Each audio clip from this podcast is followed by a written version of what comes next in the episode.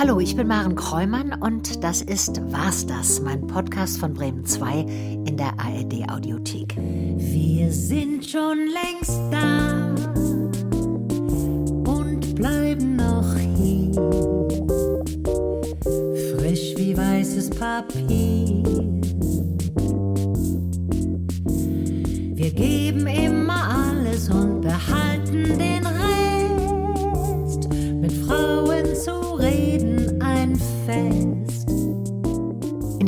Podcast breche ich ein Tabu. Ich spreche mit Frauen über 50 übers Alter und übers Altern.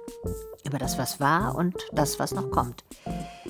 Denn auch wenn Frauen ab 50 unsichtbarer werden, von den Bildschirmen und aus dem Rampenlicht verschwinden, bin ich davon überzeugt, das war es noch nicht.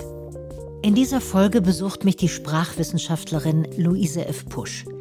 Sie möchte die deutsche Sprache weiblicher und gerechter machen. Sie hat sich zur Lebensaufgabe gemacht, Frauen und vor allem lesbische Frauen sichtbar zu machen. Denn sie selbst wusste zwar schon mit zehn, dass sie lesbisch ist, hat das aber lange versteckt. Ich wusste, ich gefalle der Umwelt wahrscheinlich sowieso nicht. Ich habe aber niemandem etwas davon gesagt. Ich war immer schwer verliebt in eine bestimmte Klassenkameradin, aber davon dürfte ich niemandem was sagen. Luise F. Pusch wurde dann sichtbar als Frau, als Buchautorin, Feministin und Wissenschaftlerin. Erzählt mir aber auch, wie sie dafür als einzige Frau unter lauter männlichen Wissenschaftlern kämpfen musste. Und dass ihr Leben mit dem Alter entspannter wurde. Dieses Unsichtbarwerden der Frauen ab 40 hat ja auch große Vorteile. Wenn Frau vorher so viel belästigt worden ist, dann ist es doch besser, unsichtbar zu sein. Wenn Männer dich unattraktiv finden, dann äh, entgeht dir ja auch viel Übles und, und Widerwärtiges. Ja. Also irgendwie so unter dem Radar sich bewegen, finde ich, äh, hat Vorteile. Ihr merkt, Luise F. Pusch spricht pointiert. Ich habe es genossen, mit ihr zu reden und nachzudenken. Ich hoffe, euch gefällt diese Folge auch.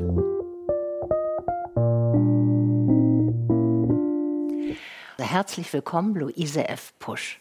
Danke, Maren. Also wir duzen uns, sage ich gleich mal, denn wir haben uns kennengelernt vor gut 30 Jahren. Das ist das Schöne am Alter, man kann zurückblicken auf solche Dinge. 30 Jahre mhm. ist es ja.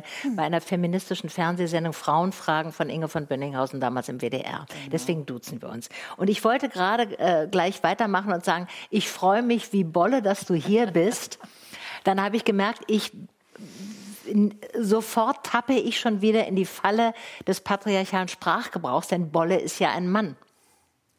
Aber dennoch hat sich Bolle ganz köstlich amüsiert. Du ne? weißt es, ja, das ist ja das Lied. Aber ja, dennoch wir hat sich gesungen Bolle früher. Mhm. köstlich amüsiert. Und Bolle war ja, äh, der, der hatte eine Meierei.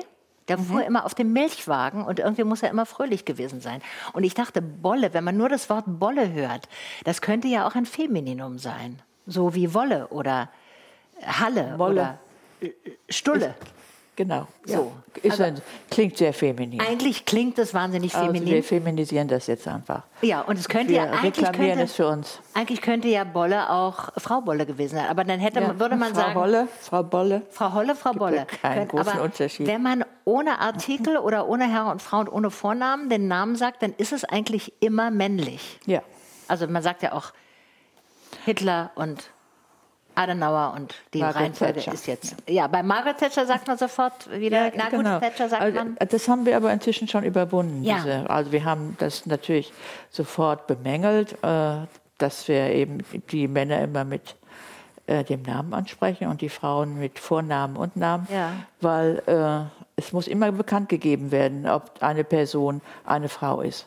Ja. Sonst ist es nämlich ein Mann. Und daran Ja. liegt es. Also Genau. immer im, auch, auch zum Beispiel in Ämtern steht da Schulze, Meier, Erdmann und dann äh, Frau Bolle. Ja, die Abweichung muss bekannt gegeben werden. Ja, ja. Und das ist, äh, das ist etwa seit 50 Jahren ändert sich das. Ich erinnere mich an, an, an Ballettkritiken in Stuttgart, wo der Ballettkritiker Horst Kögler die Prima Ballerina als nur mit Nachnamen, das war Marcia Hede, und sagte, Hede hat den dritten Akt von Schwansee und so weiter. Und das fiel mir damals auf, weil es völlig ungewöhnlich war und er hat das aus dem Amerikanischen, glaube ich, übernommen, wo man das damals schon so machte.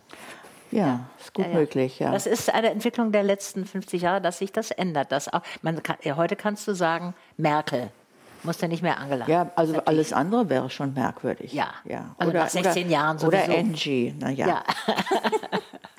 ich wollte noch mal anders ansetzen und zwar vielleicht der wichtigste Impuls in deiner Arbeit, vielleicht sogar in deinem ganzen Leben, ist ja, dass du Frauen sichtbar machen willst. Wann bist du denn zum ersten Mal sichtbar geworden? Wann bist du gesehen worden? Von wem? Wodurch? Ähm, ich bin früh von meiner Volksschullehrerin äh, gesehen worden. Die nahm dann meine Mutter beiseite und sagte, also hören Sie mal, dieses Kind müssen Sie aber aufs Gymnasium schicken, dieses Mädchen. Und da sagte meine Mutter, was dachten Sie denn? Meine Kinder gehen alle aufs Gymnasium. und, wie toll. Ja, und dann äh, später ähm, kam ich in die Studienstiftung, wurde da also auch von einem netten Oberarzt irgendwie gesehen. Man muss ja da immer irgendwelche Prüfungsgespräche bestehen, um in diese schöne Stiftung aufgenommen zu werden. Und der sagte dann zu mir, ich habe ihm von Transformationsgrammatik erzählt. Also sagte ich habe über Chomsky. genau, ich habe nichts verstanden, sagte, aber ich habe das Gefühl, Sie haben was zu sagen. Ich werde Sie mal empfehlen. Und dann so, weiter solche Sachen, also überwiegend auf intellektuellem Gebiet. Ach ja, und dann in der, eine Prüfung ins Oberseminar habe ich im zweiten Semester gemacht damals, war eigentlich erst so ab siebten, achten Semester eigentlich vorgesehen und habe es mit der höchsten Punktzahl gemacht. Auch da wurde ich sehr gefeiert, wurde von der Leiterin des Studentenheims dann empfohlen äh, für die Studienstiftung eben. Und von da an ging es mir dann sehr gut, weil das natürlich eine sehr beschützende und unterstützende Stiftung ist für besonders auch für Minderbemittelte. Also wir waren sehr arm und das war dann eine große Hilfe und auch eine große Anerkennung. Und das ging dann eigentlich immer so weiter mit Ja. wissenschaftlichen Anerkennungen. Erzähl noch mal von deiner Familie. Ich weiß, ich habe relativ wenig gewonnen. Du redest gar nicht so gerne über die Kinderzeit oder Jugendzeit. Hast du gute Erinnerungen, schlechte Erinnerungen? Also du wurdest ja gesehen, du, die haben gemerkt, dass du schlau bist. Das ist ja schon mal was. Und hattest du Brüder oder Schwestern? Weil deine Mutter ja sagte, alle meine Kinder gehen aufs Gymnasium. Ja, ich habe einen älteren Bruder und eine jüngere Schwester aus der ersten Ehe meiner Mutter. Aus der zweiten Ehe meiner Mutter habe ich einen jüngeren Bruder. Aus der zweiten Ehe meines Vaters habe ich noch fünf Geschwister. Also ich habe insgesamt acht Geschwister, äh, aber fünf von denen kenne ich kaum. Ich verstehe. Ja. ja. Die haben sich früh scheiden lassen, ich glaube schon Ende der 40er Jahre. Also mein Vater ist Pfarrer, meine Mutter ist Krankenschwester gewesen, Tochter eines Missionars. Und sie war die erste Missionarstochter, die sich hat scheiden lassen. Ich wollte gerade sagen, ein Pfarrer, riesiger Skandal. Scheidung, äh, evangelische Kirche, Ja, es war eigentlich war nicht äh, vorgesehen. Ende der 40er, Wahnsinn. Ja. Und sie hat dann später einen Mann geheiratet, der 13 Jahre jünger war als sie. Auch das war ein Riesending. Also äh, sie war schon immer sehr eigenwillig, eigensinnig. Aber selbstverständlich auch in der Familie überhaupt selbstverständlich. Alle Kinder gehen aufs Gymnasium Ja. und studieren auch. Und hattest du einen guten Kontakt zu ihr? Also die war ja offensichtlich sehr emanzipiert. Ja, aber sie war dann überfordert, als ich ihr gestanden habe mit 22 Jahren, dass ich lesbisch bin. Ähm, das konnte sie mit ihrem Glauben überhaupt nicht mehr übereinbringen. Ja. Und da hatten wir dann also eine Zeit lang ziemliche Funkstille. Also ich wusste schon mit zehn Jahren, dass ich Frauen liebe. Ich habe darüber auch gerade meine Memoiren geschrieben über meine lesbische Kindheit. Und da ist das dann auch alles nachzulesen. Es war ausgesprochen schwierig. Ich war hochgradig eigentlich psychisch krank durch die Homophobie der 50er Jahre. Äh, Du hast das mal in einem Gespräch mit Bettina Böttinger so schön beschrieben. Also diese ganze Zeit hast du ja überlebt, äh, gut überlebt, weil du da nicht äh, dich als Lesbe irgendwie geoutet hattest oder auch gar nicht Ich war es wusstest. noch, aber ich du war warst in es Jungs nicht. verliebt. Genau. Ja, Elvis Presley. Genau, Joey auch verheiratet und so. Ich erlebe das in meiner eigenen Beziehung, Ja. äh, dass ich eine Partnerin habe, die Gott sei Dank nicht so paranoid ist wie ich. Also überall eigentlich Feindseligkeit. Im Gegenteil, sie war begeistert, dass sie dann äh, endlich die Frauenliebe entdeckt hatte. Und ich weiterhin natürlich, also irgendwie angstschlotternd irgendwo Ja. durch diese Art des äh, Aufwachsens. Und das hat mich dann sehr ent- entkrampft, die Joey. Toll. Ja. Joey ist ja auch Professorin für Literaturwissenschaft, oder nicht auch, sondern. Ja, sie ist Germanistin. Germanistin. Für, also das ist eigentlich eine wunderbare Kombination mit uns beiden. Sie ist äh, Literaturwissenschaftlerin, Germanistin. Ich bin Angelistin Ja. und Linguistin. Das ist also sehr nah beieinander, aber doch was völlig Verschiedenes. Ja. Das ist eine fantastische Kombination, finde ich. Schwein gehabt, würde ich sagen, oder? Ja, viel Ja, Charme. natürlich auch eigenes Verdienst. Ja, eigenes Verdienst insofern, als äh, du fragst nach dem gesehen werden. Ja. Ich habe dann dieses Buch geschrieben, Deutsch als Männersprache, und da wurde ich dann tatsächlich bis Amerika in die Germanistik gesehen. Die fanden das Großartig. aufregend, da gab es ja sonst nichts in Deutschland, was irgendwie feministisch war in ihrem Fach. Das so um in Anfang der 80er Jahre. Und dann wurde dieses Buch da in, den, in Amerika sehr berühmt. Darauf haben sie mich eingeladen zu einer großen Tournee, Ja. Vortragstournee in Amerika. Also die Konkurrentin war Christa Wolf, aber sie haben sich dann für mich entschieden. Wahrscheinlich warst du äh, unterhaltsamer auf eine. Nein, nein, sie haben befürchtet, wenn Christa Wolf da ist, dann haben wir überhaupt nichts von der Frau, denn sie wird immer von Presse umringt sein. Ach Aber so. die Luise Püsch kennt ja kein Aas und da haben wir mehr davon. die haben wir dann ganz für uns. Und äh, da habe ich Joey kennengelernt. Das Tolle heißt also auch Geschichte. dadurch, dass ich da irgendwie äh, schon freundlich bemerkt wurde, gesehen wurde, ähm, habe ich dann auch die Joey gesehen oder sie mich. Ja. Das hat sich also äh, ohne äh, die Frauenbewegung wären wir nie Ja. zusammengekommen. Aber auch ohne dein Werk. Ich meine, du hast Ja, es geschrieben. auch, Deswegen ja. sage ich eigenes Verdienst, nicht nur Glück, weil ihr habt mich ja korrigiert. Schwein gehabt, äh, haut nicht hin in der. Ja. Also du hast, du hast mit zehn gewusst, dass du lesbisch bist. Das heißt, du hast diese Pubertätszeit, die du ja mitten in den schrecklichen äh, konservativen, frauenbildmäßig konservativen 50er Jahren durchlebt hast, hast du schon von vornherein gewusst, das Dass passt für dich nicht, dieses Bild.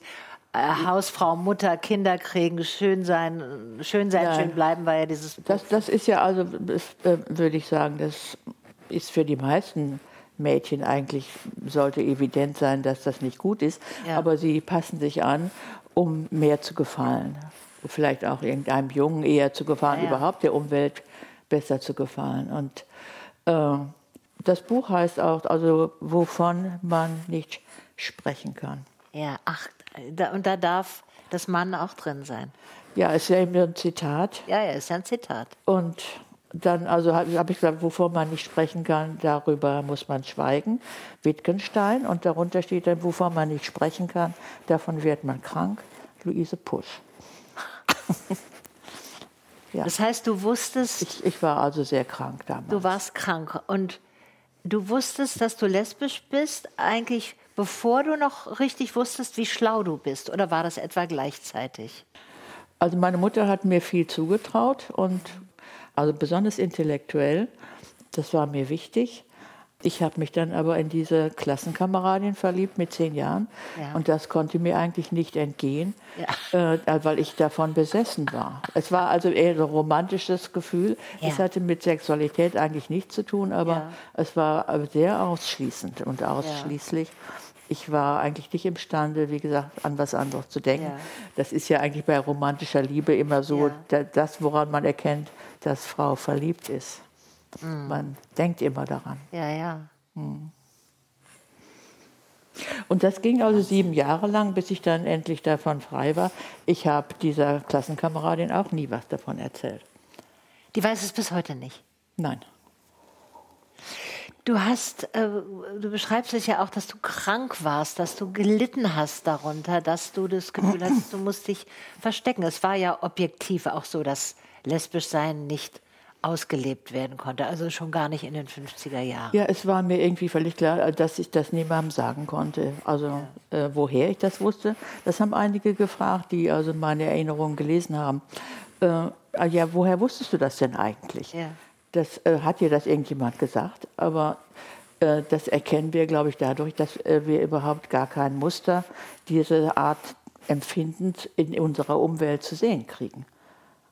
Es gab also niemand, die so empfand wie Ja. ich. Ich. Ich war irgendwie völlig alleine und ich habe dann natürlich gesucht und äh, vielleicht auch dies und das in der Literatur gefunden und immer nur mit negativen Vorzeichen. Ja, ja, alle, die äh, in dem, im Kino ganz genau, die sterben dann alle, die Lesben, äh, ohne glückliche Liebe. Naja, dann dieser berühmte Film mit Romy Schneider. Ja.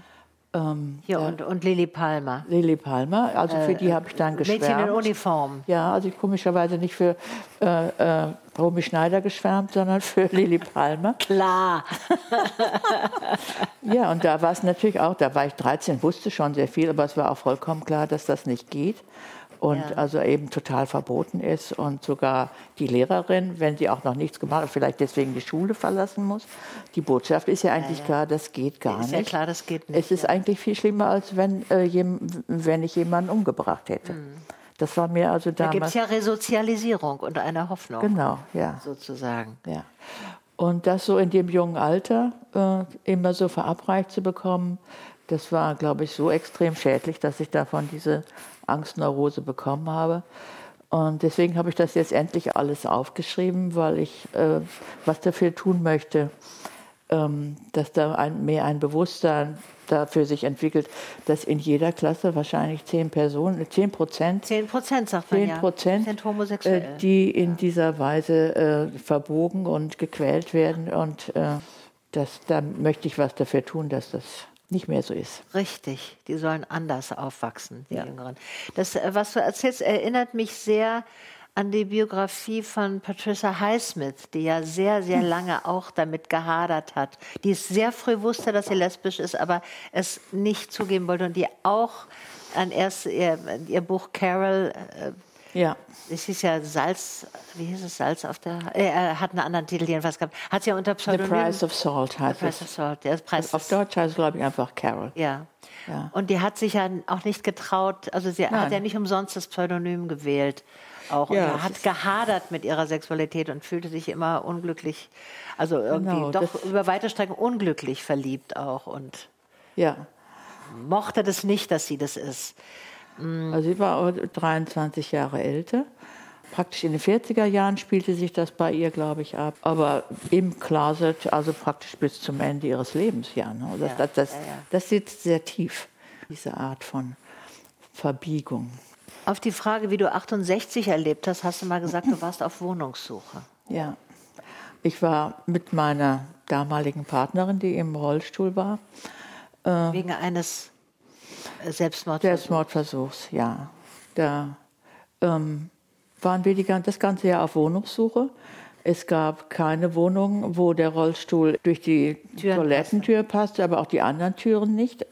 Es war auch überall so eine kleine Treppenstufe. Auch bei unserer Wohnung, die wir schließlich gefunden haben, war auch eine kleine Treppenstufe. Und da ist sie mal praktisch stundenlang da gesessen, bis ihr jemand geholfen hat. Also den Begriff Barrierefreiheit gab es damals gar nicht. Wir wollten Ja. raus aus dem Studentenheim.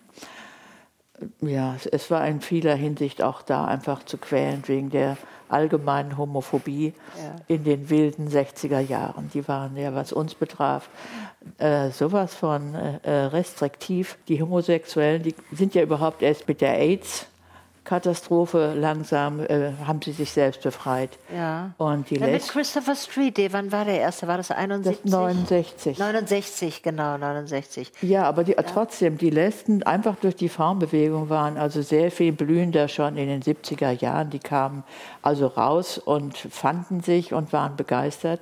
Jedenfalls äh, äh, in den USA sowieso, aber auch in Deutschland. Und da habe ich zum ersten Mal mich politisch angeschlossen an irgendetwas, weil ich zum ersten Mal das Gefühl hatte, ja, hier geht es tatsächlich um mich. Ja. Und vorher hatte ich tatsächlich nur das Gefühl, die, die jungen Männer wollen jetzt die Alten vom Thron stoßen, die wollen einfach ihre Lehrstühle haben. Und die hatten sie dann auch bald und dann war das auch gegessen, so ungefähr. Also jedenfalls, so spielte sich das an der Hamburger Universität ab. Ich war ja, lebte ja total heterosexuell in der Zeit und habe nicht wahr, also ich habe in den 70er Jahren ja studiert, ich bin Jahre 49, hatte in den 70er Jahren so meine, die wichtigen Jahre, wo man was lernt. Ich habe nicht lesbische Frauen gesehen an der Uni auch. Es gab eine Frau, die, die war eine Dozentin, da waren dann viele Frauen, da sagte man ja, ist so eine Frauenfrau oder so. Also was du beschreibst, dass die Lesben wirklich rausgekommen sind, habe ich nicht so wahrgenommen. In den 70er Jahren, äh, ja, ich habe das jetzt vielleicht etwas zu rosig mhm. geschildert im Rückblick. Also die, ihr ja. wusstet es, aber andere äh, Es ist richtig, also es, es, es, äh, war, es gab aber zum ersten Mal, sagen wir mal, so einen äh, rosa Schimmer am Horizont. Ja. Dass es auch anders sein könnte, dass ja. also das kam tatsächlich mit mit der äh, CSD, Christopher Street und ja, ja. ganzen Gay Liberation, äh, waren Schwule und Lesben eigentlich zusammen. Aber dann, dann fand ich, durch die Frauenbewegung haben die Lesben sehr viel schneller ihre Befreiung erlebt. Praktisch schon äh, Ende der 70er Jahre hatten die da zum Beispiel in Zürich ihre ersten äh, äh, homosexuellen Frauengruppen und dann die Flying Lesbians. Das war alles Ende der 70er Jahre. Ja, ja. also ich habe mich ja geoutet dann, ich habe mich 89 äh, zum ersten Mal eine Frau verliebt. Da waren für mich die Lesben nicht sichtbar. Es gab keine Auch 89 Frau, die, noch nicht? die out war. Es gab Hella von Sinn, es gab die wunderbare Jutta Österle-Schwerin bei den Grünen. Mhm. Die war die, für mich die erste Frau, die ich wahrgenommen habe, die von sich in der ersten Person Singular sprach und sagte, ich bin das. Und die wurde so angefeindet. Die wurde ja fertig gemacht. Ich war noch Anfang der 90er mal in einer Talkshow, wo äh, die Moderatorin mich fragte, warum sind Lesben eigentlich immer so hässlich? Also nur so als Beispiel.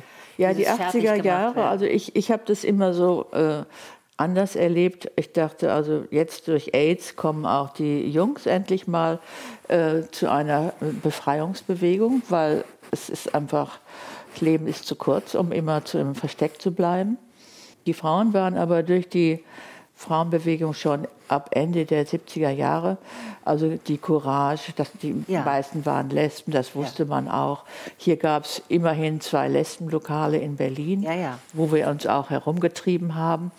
Und, ähm, Aber öffentliche Personen, von denen man wusste, die ist lesbisch, die sagt das auch von sich, man darf es schreiben. Out ist man, wenn die Bildzeitung es schreiben darf. Das, das war für mich Jutta Österlich-Schwerin und dann eben Hella.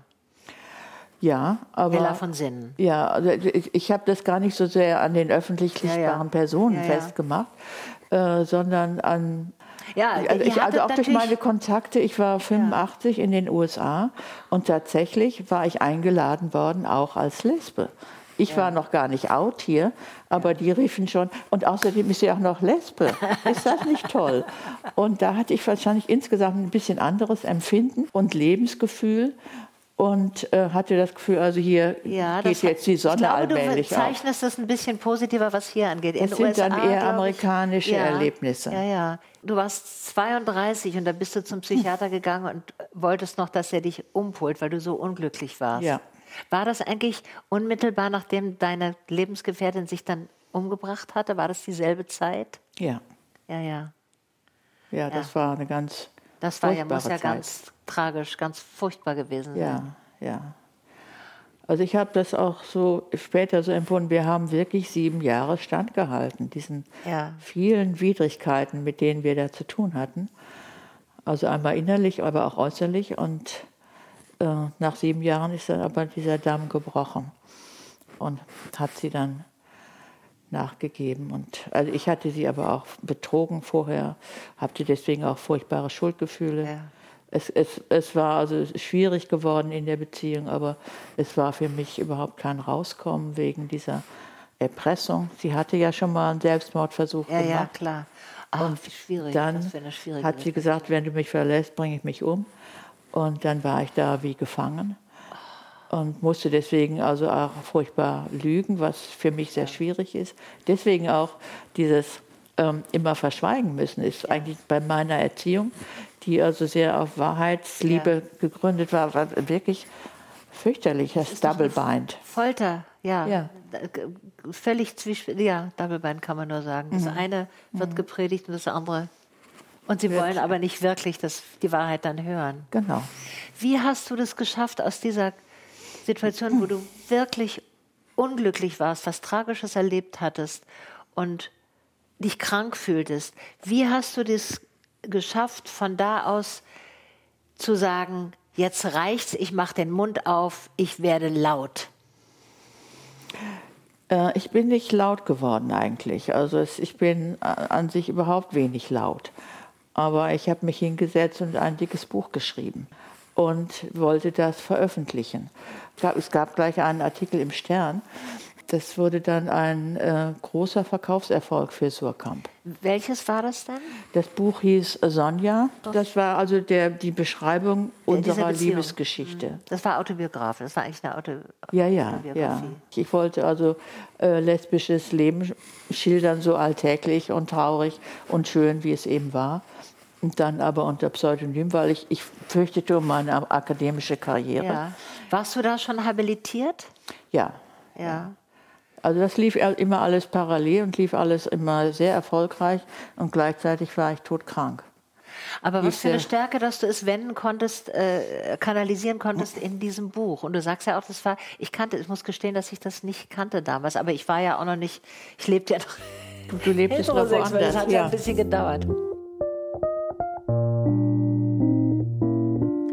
Luise, ich möchte jetzt dir ein paar unangenehme Fragen ums Alter stellen. Wir haben hier so eine, so einen kleinen, so eine Schale, da liegen Fragen drin, mhm. die man eigentlich nicht stellt, aber wir natürlich hier schon. Und ich bitte dich einfach ein paar Fragen raus. Du nimmst sie selber raus und beantwortest sie. Und du kannst auch eine Frage dann mir stellen, wenn du möchtest. Mhm. Also du guckst, ob dir die Frage zusagt und dann. Grau oder färben? Ja, weder noch. Meine Haare sind blond.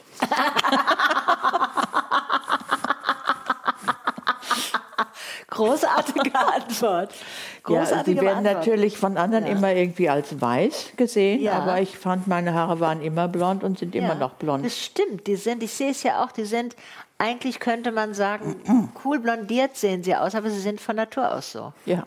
Ja, wieder mal Schwein gehabt. Nächste Frage.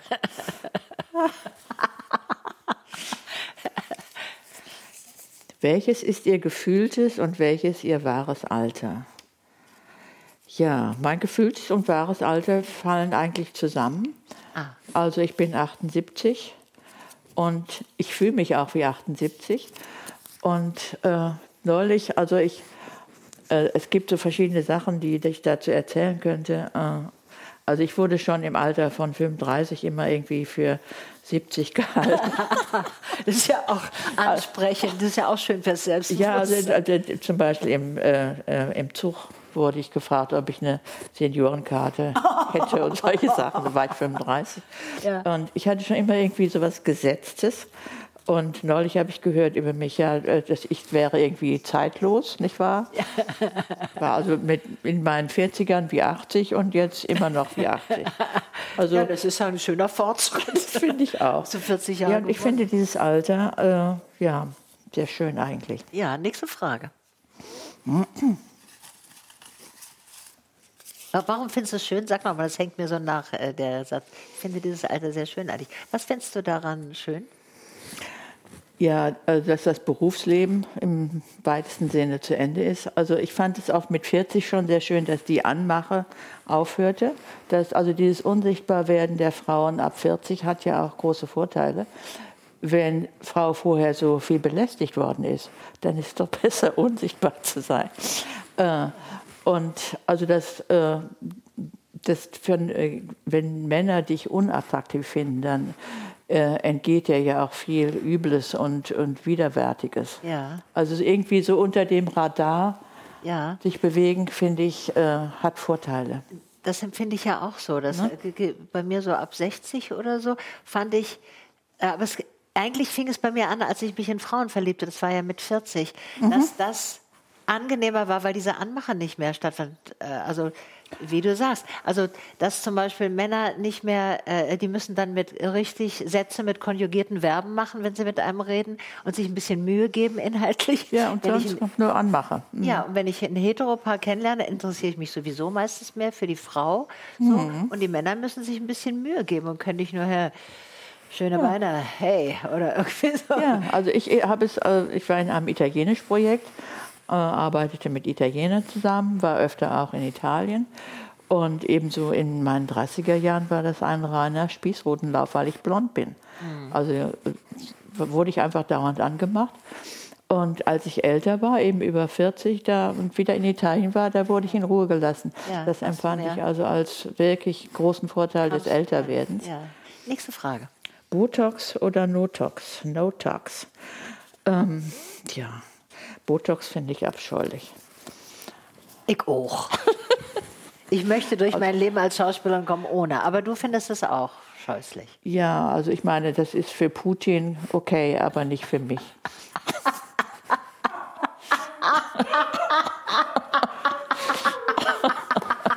Also wirklich. Sehr gut. Du das, oh, kannst du dir noch eine, eine Frage raus? Du kannst auch mich was fragen, also so wie du willst. Ja. Also äh, hier noch eine Frage. Noch raus. eine Frage. Wenn du Lust hast. Was würden Sie Ihrem 20-jährigen Ich heute raten? Ach, trau ja. dich mehr, würde ich sagen. Nicht so viele Skrupel nicht so sich von den Leistungsdruckgedanken so lähmen lassen. Das war bei mir, dass ich auch, ich habe mir ja lange den, den Beruf auch gar nicht zugetraut, ob ich mhm. gut genug bin, Schauspieler. Und in, in so bestimmten bildungsbürgerlichen Kontexten ist das ja ein wahnsinniger Druck. Man ist eigentlich nicht künstlerisch. Und wenn man es ist, muss man aber mindestens so sein wie Marlene Dietrich oder so. Das hemmt einen so. Also das wäre meine Antwort trau dich. Ja, ich glaube, das ist eine sehr, sehr gute Antwort. Würde ich auch genauso sagen zu meinem Ich damals. Ja. Obwohl du dich ja schon sehr viel getraut hast, weil du so viel wusstest über dich. Du warst ja nicht, äh, du warst ja nicht mutlos. Du hast ja sehr viel. Ja, also man sagt ja häufig, ja. Ne, dass äh, Mut eigentlich ist, steht in der Überwindung der Angst. Ja. Und ja, von ja. Angst hatte ich tatsächlich jede Menge. Ja, ja. Und deswegen konnte ich da auch viel überwinden. Ja. Gut gesagt. Toll. Ja, gut, ich danke dir. Mhm. Ich will noch mal auf deine wissenschaftliche Laufbahn kommen.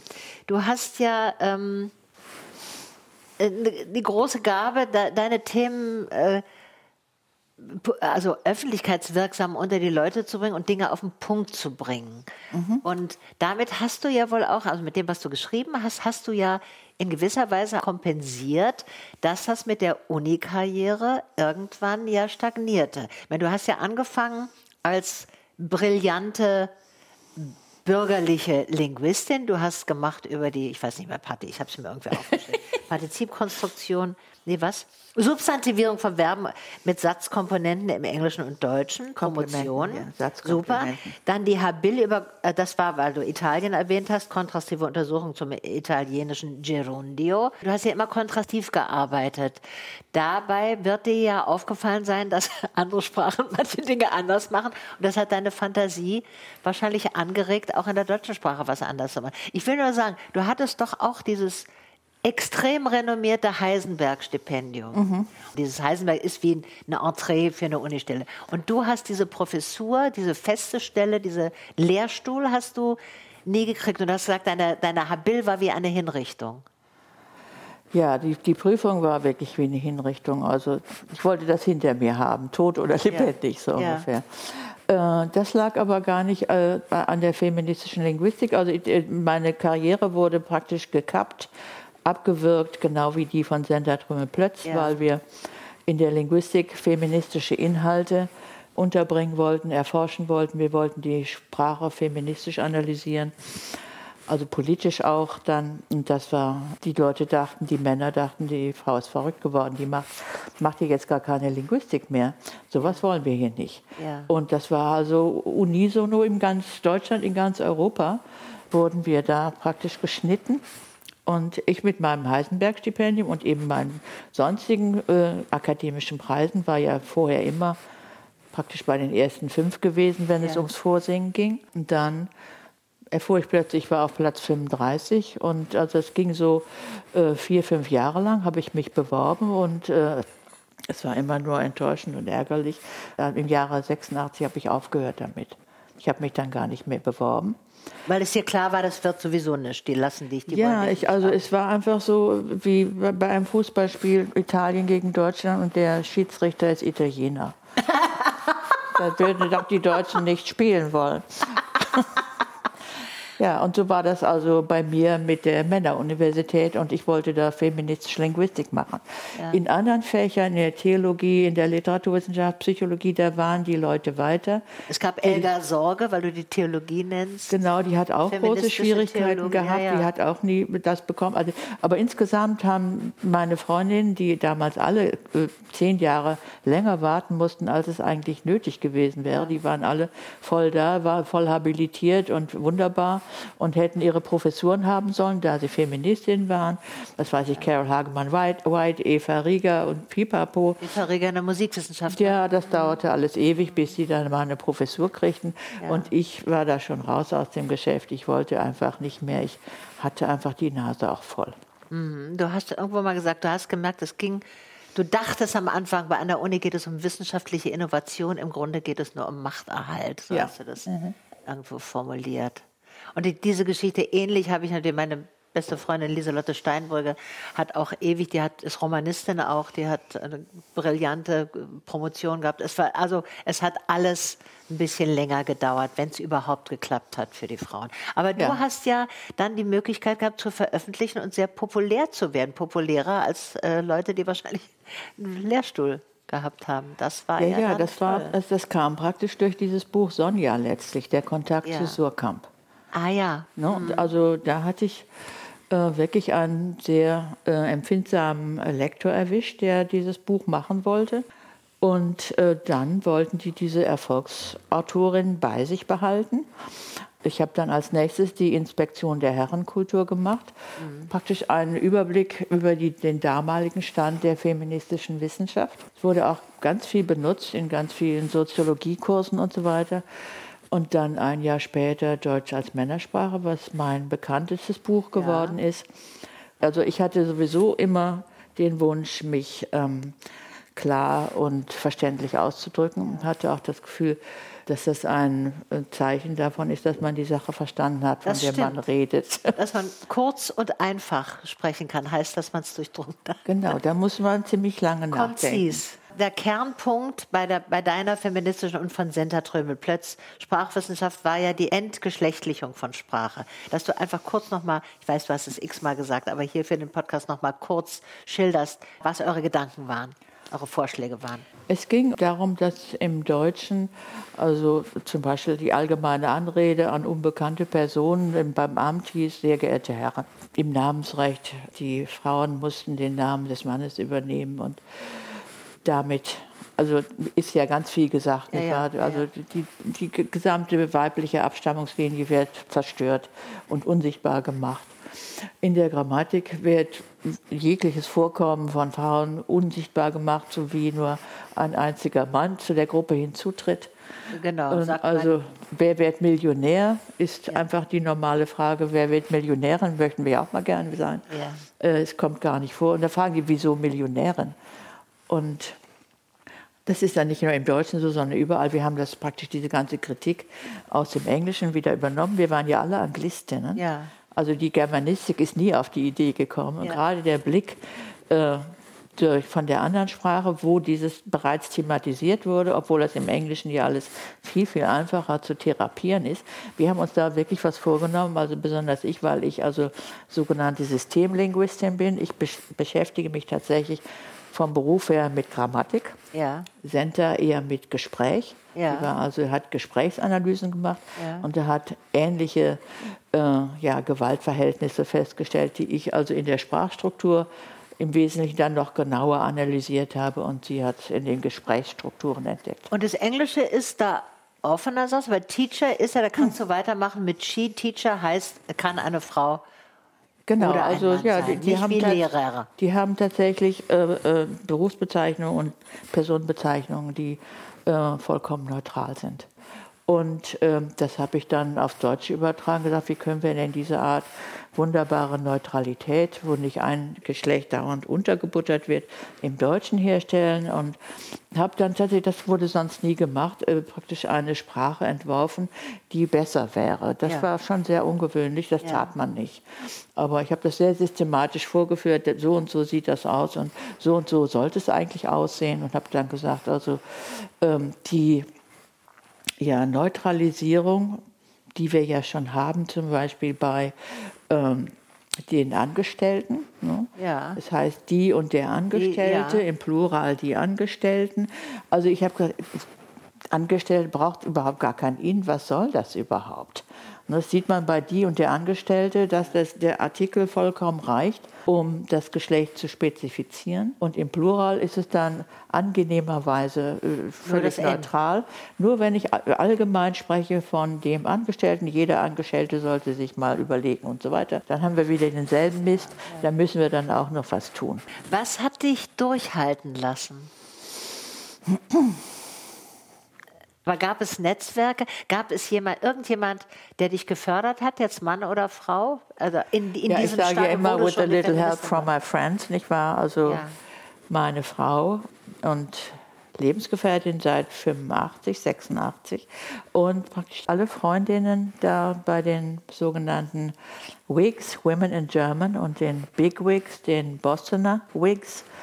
Ja. Tolle Frauen, also im akademischen Bereich alle total feministisch. Da fühlte ich mich zu Hause gestärkt und da bin ich quasi immer wieder zum Auftanken in die USA gekommen und auch auf der Flucht vor Anfeindungen in Deutschland. Also ich hatte da ein fantastisches Erholungsgebiet und Rückzugsgebiet. Ich war hier dieser äh, Scheiße nicht dauernd ausgesetzt. Ja. Aber ich hatte natürlich finanzielle Probleme. Das wollte ich auch fragen. Also- Wie hast du das? Für, ich meine, du hattest keine feste Stelle. Du hast ja immer, du warst freiberuflich. Ich habe getingelt und ich war eben, Lesetourneen. ja, Also Lese, also lesen Lesereisen. eigentlich viel weniger als tatsächlich Vorträge, Seminare. Ich, also meine Hauptverbündeten in Deutschland waren die Frauenbeauftragten.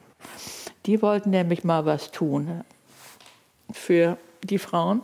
Und da der Stadtrat ihnen kein Geld gab, also für mehr Kita-Plätze oder mehr vernünftige Wohnungen für Frauen und mehr Polizistinnen gegen Gewalt gegen Frauen. Ja. Das gab es ja alles nicht. Da haben sie dann immer sich auf die Sprache werfen müssen und haben mich eingeladen und haben äh, neue äh, Richtlinien entworfen zusammen mit mir.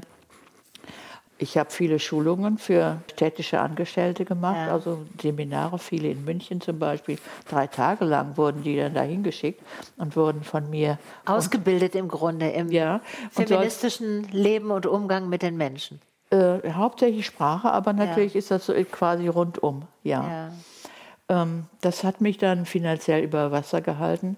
Und Aber das zeigt doch, wie wichtig diese Institution auch ist, Frauenbeauftragter. Absolut. Und das waren tolle Frauen, die eigentlich immer unterschätzt wurden, ganz allgemein von ihren Kollegen sowieso, Ja. die mir ihr Leid geklagt haben. Eine sagte, mich haben sie gewählt, weil ich also nur Sekretärin war.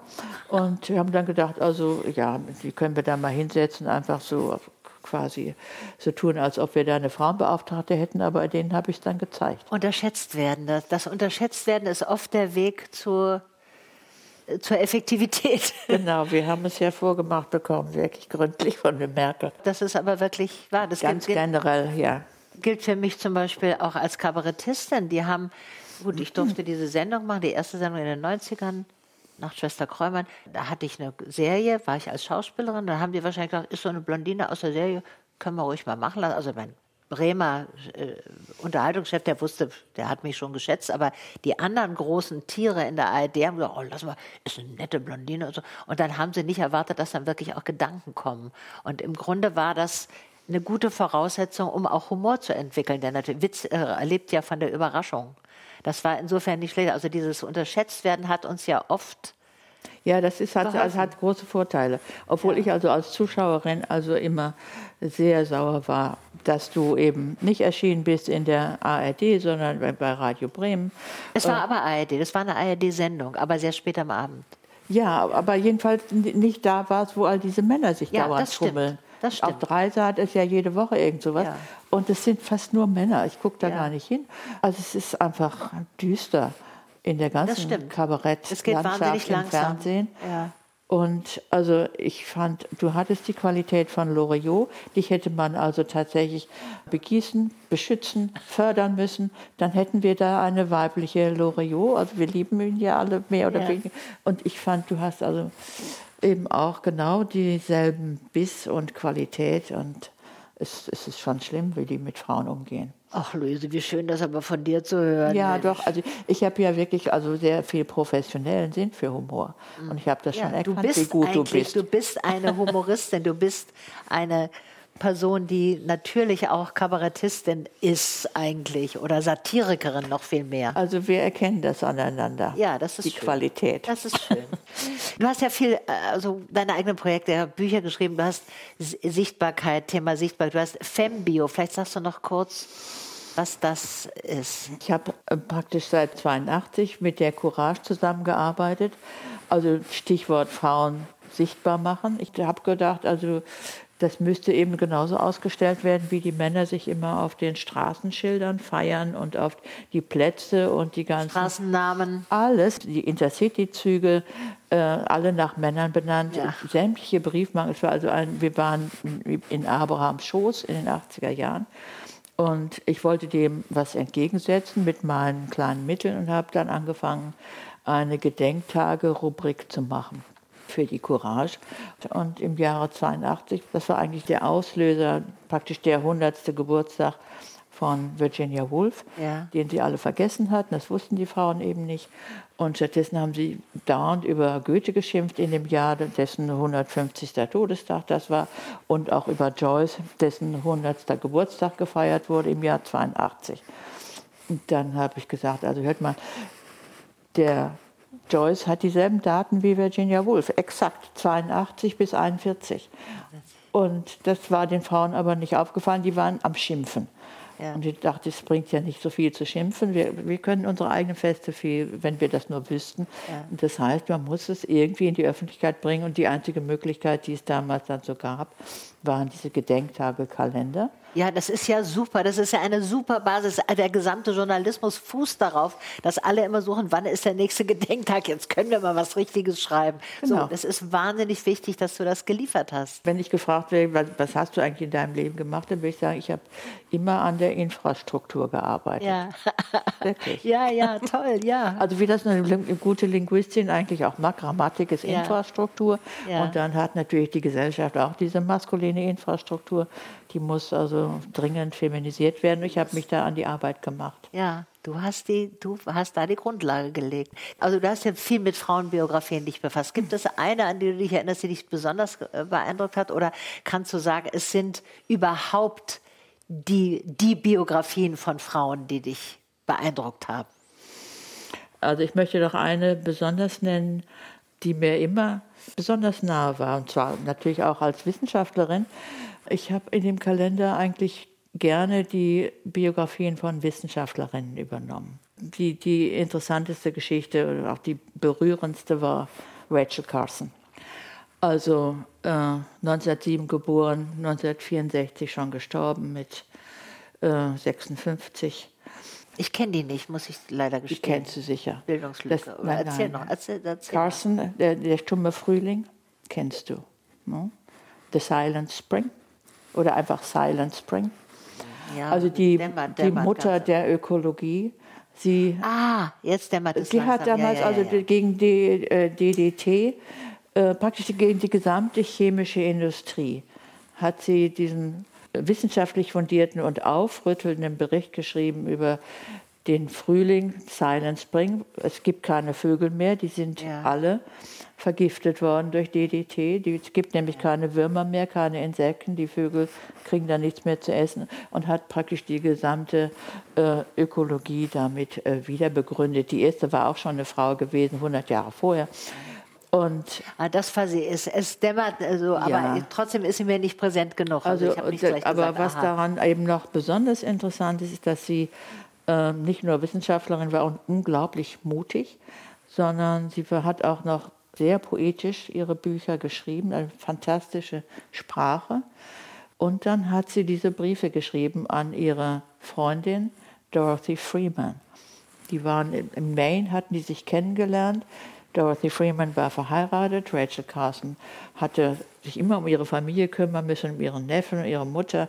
Und ähm, ja, die haben sich offenbar ineinander verliebt und haben sich diese hochgradig romantischen Liebesbriefe geschrieben.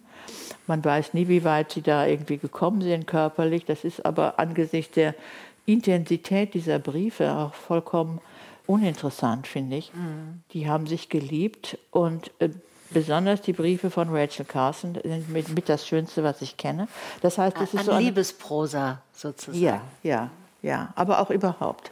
Die sind einfach tiefsinnig, wunderschön geschrieben und könnte man doch im Literaturstudium ja, behandeln. Man, man müsste, also es müsste vor allen Dingen auch mal übersetzt werden. Also vielleicht mache ich mich noch mal an die Arbeit mit Hilfe das von. Das wäre doch was. Das könnte ich jetzt mal in Angriff nehmen, also als äh, Aufgabe für die nächsten äh, Altersjahre. Ja. Hat sich dein Fokus im Laufe der Jahre verändert? Deine Themen, deine Ziele? Nein, eigentlich muss ich leider zugeben, ähm, dass es eigentlich immer alles sehr stetig war. Ich habe, als ich dieses Buch Sonja geschrieben hatte und veröffentlicht hatte, da war ich ähm, 37. Da hatte ich das Gefühl, ich habe mein Lebenswerk jetzt eigentlich vollbracht. Deutsch als Männersprache war noch gar nicht erschienen, aber ich hatte auch da das Gefühl, also ich war da so auf der Höhe meiner wissenschaftlichen und sonstigen äh, Produktivität und habe dann einfach so weitergemacht auf äh, diversen Gebieten, Sprache, Frauenbiografieforschung, Frauen insgesamt sichtbar machen mhm. und äh, besonders eben auch Lesben sichtbar machen. Also zum Beispiel auf Fembio gibt es ein, ein sogenanntes Special, man kann da ja ganz viele Special machen, ähm, für Lesben, lesbische Frauen der Geschichte. Das äh, läuft unter der Bezeichnung Frauenbeziehungen und das sind so ungefähr 300, die du dir da auf einen Blick äh, abrufen kannst mit langen Biografien, mhm. die da im Laufe der Jahre entstanden sind. Und du siehst, das ist ein endloses Gebiet. Warum soll ich da irgendwie meinen äh, Fokus ändern? Mhm. Der Fokus ist schon sehr weit eingestellt. Ja, ja. Und deswegen ja. also unerschöpflich irgendwie. Ja. Und da gehe ich mal dahin, mal dahin. Und aber so richtig geändert, glaube ich nicht. Nee, das ist ja, ist ja auch toll. Du Frauen hast sichtbar es machen erweitert. Du hast es sehr weit gefasst sowieso. Ja, also Frauen sichtbar machen ist also ein Lebensprogramm. Ja. Auf alle Fälle. Es gibt ja jetzt äh, diesen seit einigen Jahren stärker in den Vordergrund gerückten äh, Begriff äh, Diversity. Mhm. Und da geht es ja um andere Gruppen, die auch oder andere Arten von Menschen, die auch nicht gesehen werden. Und ich habe das Gefühl, es wird manchmal sehr äh, konkurrent äh, die beiden Begriffe gesehen. Also entweder man ist für die Frauensichtbarkeit oder man kümmert sich um Diversity und da dürfen Homosexuelle beiderlei Geschlechts, Bisexuelle, Transmenschen, aber vor allem People of Color, Menschen mit Behinderung, so. Äh, das ist ja auch äh, ein genauso legitimes Anliegen, dass die sichtbar werden. Klar. Mhm. So, das äh, bist du eine, die das zusammendenken kann, oder denkst du eher, dass es das eine dem anderen das Wasser abgräbt? Also als Linguistin weiß ich natürlich, das sind vollkommen unterschiedliche Gebiete. Also die Frau ist sichtbar in der Sprache und in allen Sprachen untergeordnet. So wie da ein Mann auftaucht, ist das eben eine männliche Gruppe. Und ja. äh, das ist sichtbar und ganz ja, klar. Ja. Die Benachteiligung der anderen Gruppen, der Behinderten, der Schwarzen, der geschlechtlich äh, diversen, ist sprachlich von ganz anderer Art. Ich äh, werfe ein, das Black English hat eine, einen Aufstieg erlebt. Also ich, ich habe ja 77 Examen gemacht, bei mir ist alles eine Weile her, aber ich, ich ja, weiß, das war da dann ein wichtiges Black English hatte, wo hm. gesagt wurde, es ist eine Sprache für sich. Man kann nicht sagen, das ist ein Dialekt, das ist etwas, was die nicht können, sondern es hat eine eigene Struktur, das hat den Rang einer Absolut. Sprache. Da ja. ging es auch um Sprache in Verbindung mit dieser Ja. nicht sichtbare Ja. Gruppe. Und es wurde aufgewertet. Und ich weiß, dass in diesem Zuge dieser Gedanken auch zum Beispiel die Intelligenztests geändert wurden, Mhm. weil gesagt wurde, die sprachliche Fixierung bei den Intelligenztests benachteiligt die ja, People of Color. Absolut, ja. Also da, da ist eigentlich etwas Ähnliches passiert, dass auch gesagt wurde, über die Sprache muss. Ja, und aber wie gesagt, also Sprache hat ja unheimlich viele Aspekte. Du hast jetzt diesen soziolinguistischen Aspekt Ja, ja. genannt. Und ich habe von der Grammatik geredet. Ja, ja. Und habe da gesagt, ne, die Grammatik äh, behandelt schwarze Behinderte überhaupt nicht. Die sind in Ja. der Grammatik jedenfalls nicht als Endung oder als Genus ja. irgendwie vorhanden. Der fundamentale Unterschied ist der zwischen Frauen und Männern in den Grammatiken sämtlicher Sprachen, kann man fast Ja. sagen. Und etwas, was berücksichtigt werden muss, die Nicht-Binären. Denn das, äh, deren Benachteiligung ist durch das Geschlecht bedingt, das sich nicht einordnen lässt in männlich-weiblich. Die werden falsch eingeordnet. Für die braucht es dann eine dritte oder vielleicht ganz viele Kategorien. Ich habe hier ein nicht-binäres Enkelkind. 20 Jahre alt, hieß früher Erin, heißt jetzt Adrian. Und ich rede lieber über Adrian auf Englisch, weil wir da eben schon dieses Pronomen they, they haben. Ach so, diese, dieses Plural. Ja, Pronomen. und auf Deutsch, also das ist, ist, da ist noch viel zu tun, Ja. diese Nicht-Binären in die Sprache einzubauen. Und es ist wichtig, dass das geschieht. Bist du zufrieden mit dem, was du erreicht hast? Ja, ich fühle mich gut und gemütlich. das ist schön. Gut, ja. Ja. Ich habe auch den Eindruck, aber du musst mich korrigieren, wenn es nicht stimmt. Dein Leben ist im Laufe des Älterwerdens immer besser geworden. Ja, das auf alle Fälle. Bis ich 41 war, war es also ziemlich chaotisch, ziemlich schmerzhaft.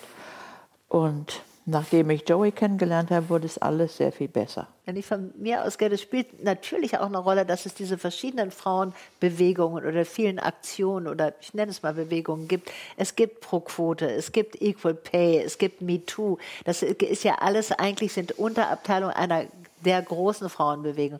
Und all diese Themen sind ja stärker ins Zentrum gekommen. Und ich habe das Gefühl, das hilft mir auch, mir alter Feministin dieser alten Generation hilft das auch, weil zum Beispiel mein Werk anders gesehen wird. Also ich habe jetzt diesen, diesen schönen Aufschwung. Natürlich auch, weil die sogenannten Frauenthemen es in das Zentrum der äh, politischen Wahrnehmung geschafft haben. Wir sind jetzt erwachsene Themen. Man kann nicht mehr sagen, ah, ja, die hat ja so ein Hobby, die macht immer Frauenthemen, die macht immer über sexuelle Belästigung und sowas. Und ja, dass wir jetzt zum Beispiel dieses Kabinett haben, acht äh, Frauen, also 50 Prozent, Ja, das ist schon. das äh, war undenkbar früher. Ja. Also zum Beispiel an meiner Uni 140 Männer, keine Frau. Also das war in den 70er Jahren. Jetzt kommt hier eigentlich die Abteilung der persönliche Tipp. Im Grunde hast du den mit Rachel Carson schon gegeben. Aber die Frage lautet, welche Frau möchtest du sichtbar machen? Du hast jetzt sie genannt. Wenn's, wenn dir noch einer einfällt, gerne, sonst belassen wir es auch. Du hast es ja sehr ausführlich beschrieben. Aber vielleicht fällt dir ja noch jemand ein, den du, ja, die du, eine Frau, die du gerne sichtbar machen würdest. Ja, also nehmen wir doch Jutta Schwerin, Ah, ja, unsere schön. gemeinsame Heldin. Ja. Ja. Also neulich 80 geworden, also jetzt äh, 81. Und in der Politik die erste offene Lesbe im Bundestag. Ja. Und Da sprichst du mir aus der Seele, weil das habe ich, ich habe immer gedacht, man muss sie, wir müssen sie ganz anders würdigen, denn wir haben, wir sind ja selber also, äh, im Showbusiness selber so äh, Show- und Promi-orientiert. Aber natürlich ist Hella von Sinn wahnsinnig wichtig gewesen. Die war die erste, die ich so in dem Bereich gekannt habe. Und ich finde, sie hat sehr viele Denkmäler verdient. Aber ich habe immer noch gedacht, da war doch diese eine Frau mit dem Doppelnamen, die vorher da war und die so fertig gemacht wurde, die gesagt wurde, hässlich und äh, be- bequemes Schuhwerk, lila Latzhose und alle, alle Diffamierungen und alle, ja, äh, äh, sch schrecklichen Zuschreibungen wurden auf sie geschoben und was sie alles ausgehalten hat. Und dann irgendwie habe ich dann den Namen wieder, äh, ist mir der aufgefallen, Jutta Österle-Schwerin und dann dachte ich, ja.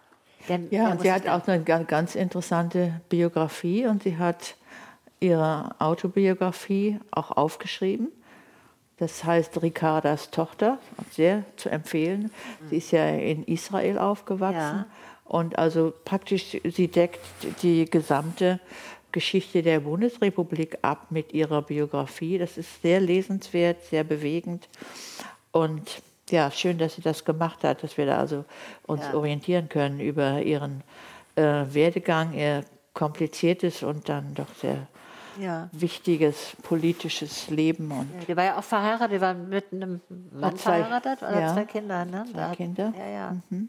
Enkelkinder. Ich finde es ganz interessant. Also sie hat das gemacht und ich bin ja spät berufen, sondern ich sage immer, ich bin über den zweiten Bildungsweg lesbisch, lesbisch geworden.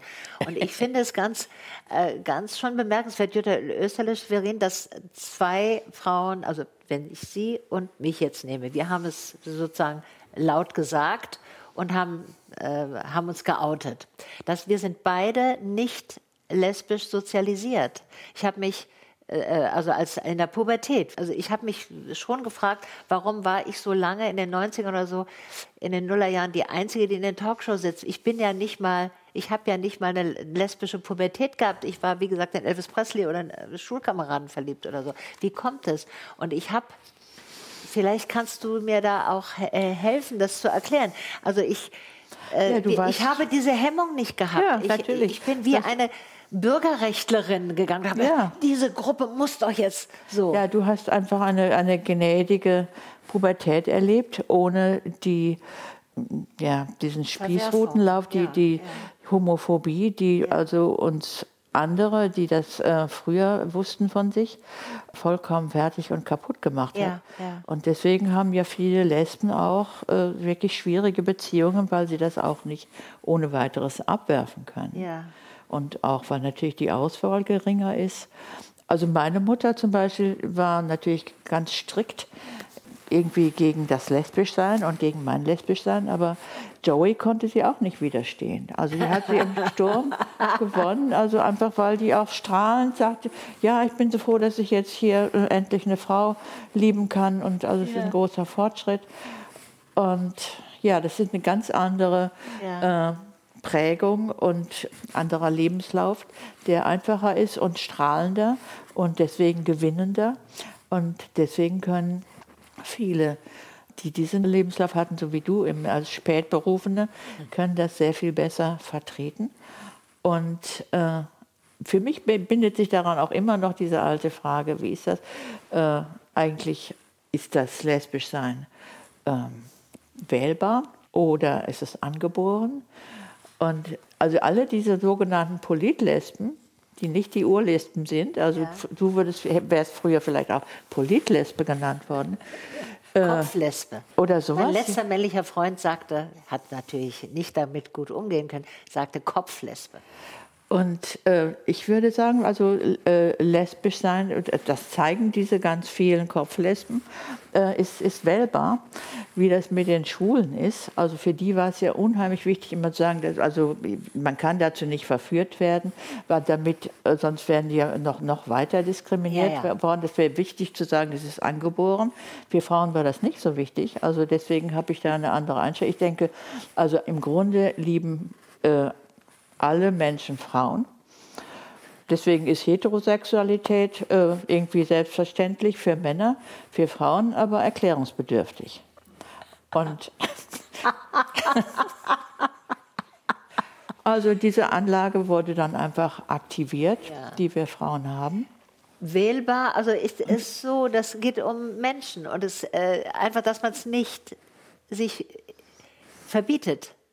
Also es zuzulassen, das Ja. ist ja eigentlich, ich würde gar nicht, ich habe gar nicht jetzt irgendwie gewählt, sondern ich habe mich in äh, Frauen verliebt und einmal, zweimal, dreimal dachte ich, jetzt ist es so. Offensichtlich ist es ja so. Ja, also äh, für mich ist umgekehrt schwer äh, vorstellbar, mich in einen Mann zu verlieben. Eben, du, bei, bei dir war es doch nicht wählbar, so wie du es beschrieben hast. Nein, Du nicht- wusstest nicht seit wählbar. du zehn warst, nicht wählbar. Ja. Also Insofern, also das, äh, mit meinem Gesetz stimmt es ja bei alle Menschen mit lieben Frauen. Also manche Frauen machen da einen Erklärung. Umweg und Ja. kommen dann schließlich auch noch dahin. Ja. Wo siehst du dich in 20 Jahren? In 20 Jahren wäre ich 98. Wo sehe ich mich da? Ja, wahrscheinlich in einem Altenheim. Und aber vielleicht auch nicht. Also ich rechne ja damit, über 100 zu werden.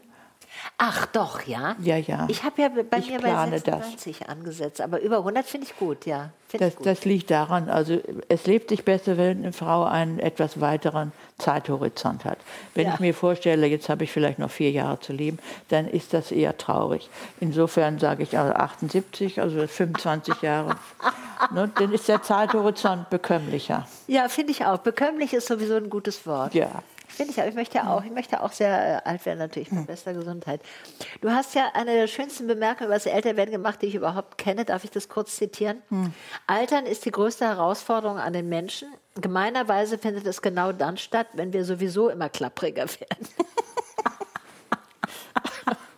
Gut, ja, das Ja. widerspricht ein bisschen dem, was du jetzt sagst, aber eigentlich ist es die sehr, sehr schöne Phase.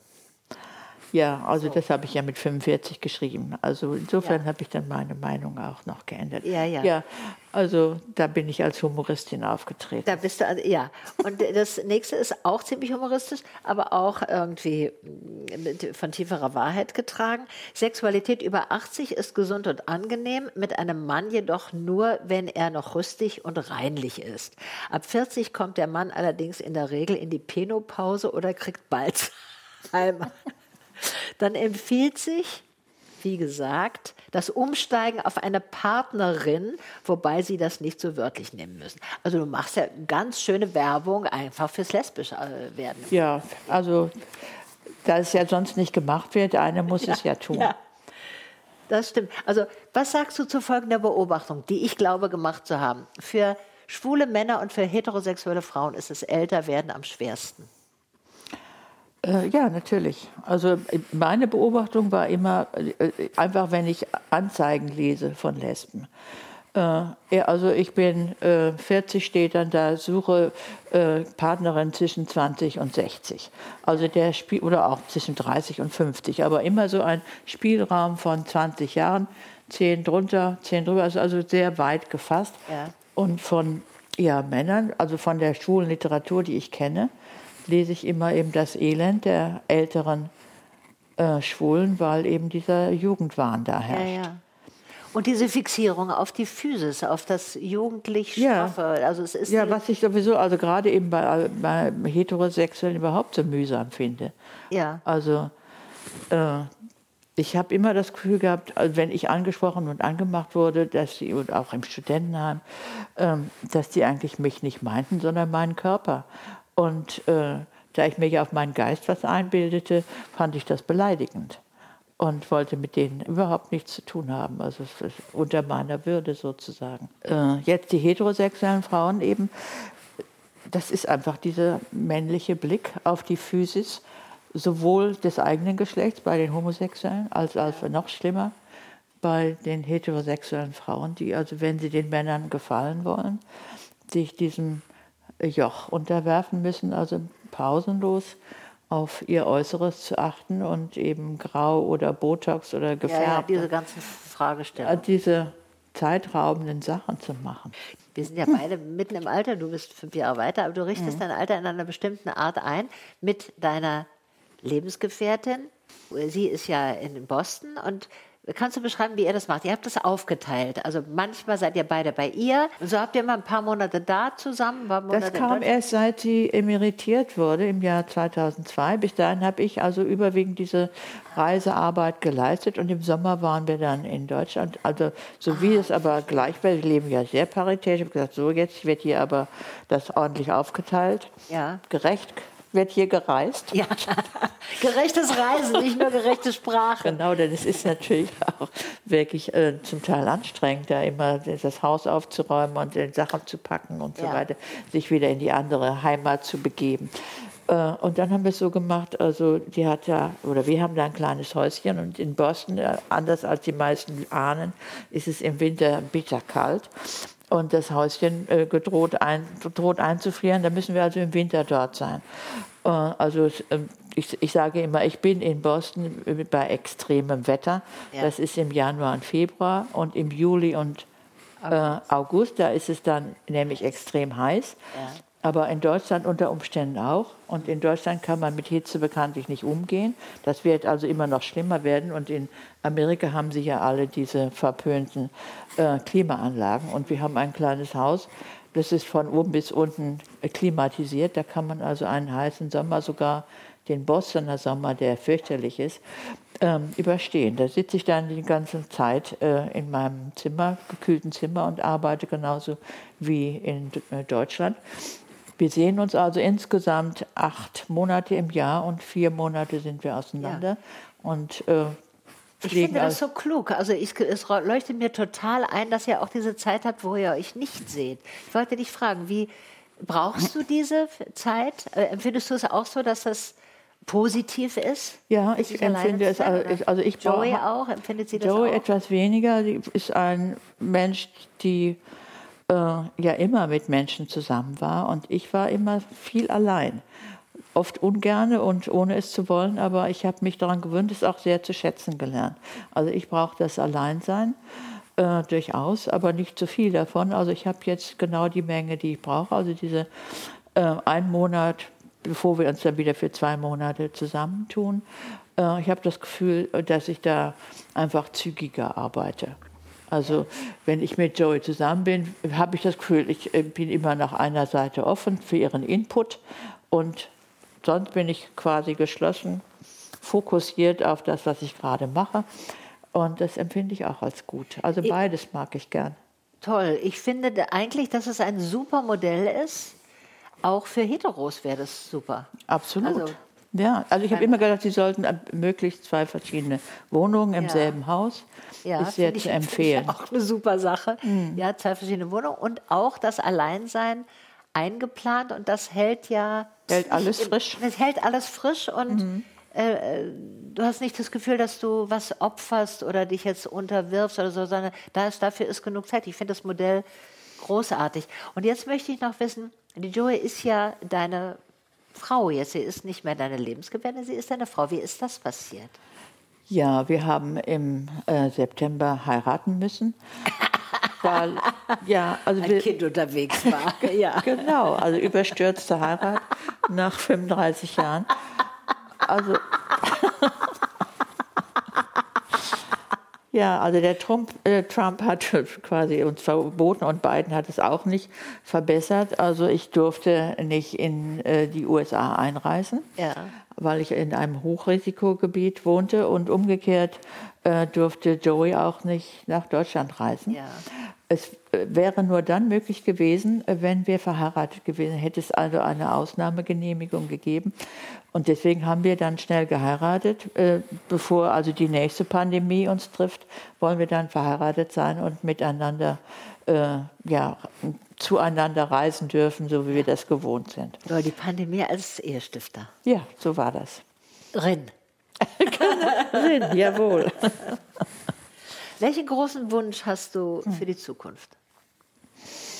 Oder hast du überhaupt einen? Naja, so die allgemeinen Wünsche, nicht wahr? Also, dass der Krieg da endlich aufhört in der. Ukraine und vielleicht auch Putin verschwindet ja. äh, und überhaupt die Diktaturen, also alles, was so menschenverachtend ist, äh, kann man ja wirklich gut ohne leben. Kann man gut ohne leben. Ja. Was möchtest du gerne gewesen sein? Wofür möchtest du in Erinnerung bleiben?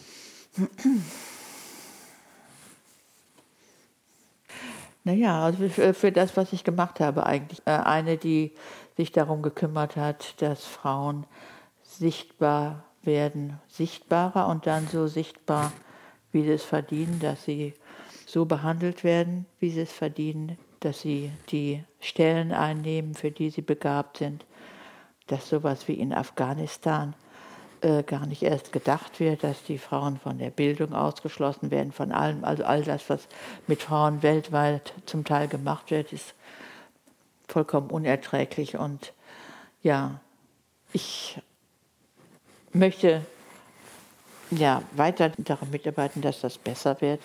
Und dafür möchte ich auch äh, erinnert werden. Oder wie soll man, ich möchte, dass man sich an mich erinnert als eine, die sich da eingesetzt hat. Ich glaube, das, das hast du schon geschafft, dass es so sein wird. Liebe Luise, ich danke dir sehr für dieses tolle, offene und lustige und tiefe Gespräch. Danke, Maren. Ja, dazu gehört auch eine Gesprächspartnerin. Danke dir. Das war War's das mit Luise F. Pusch. Redaktion für diese Folge hatten Tinja Würfel und Katharina Mild. Den Ton macht Christian Fischer. Die Musik kommt von Susanne Betancourt. Und ein Danke geht an Stefanie Görz. Das war die erste Staffel War's das? Alle sechs Folgen könnt ihr in der ARD-Audiothek hören oder auf bremen2.de. Sagt mir gern, wie euch der Podcast gefällt, über Instagram oder per Mail an bremen2.radiobremen.de. Vielleicht habt ihr Vorschläge, welche Frau ich unbedingt mal in diesen Podcast einladen sollte. Und jetzt gibt es noch einen persönlichen Podcast-Tipp von mir. Wenn ihr nach all den Gesprächen Lust auf was anderes habt, dann hört Kein Mucks. Das ist der Krimi-Podcast von meinem fabelhaften Kollegen Bastian Pastewka. Der wühlt sich in seinem Podcast durch das Radio Bremen Hörspielarchiv und kommentiert die schönsten und skurrilsten Krimis aus den 50er bis 80er Jahren. Das ist eine ganz wunderbare Zeitreise für alle Hörspiel-, Krimi- und Bastian Pastewka-Fans unter euch. Kein Mucks gibt es in der ARD-Audiothek und bald kommt eine neue Staffel raus.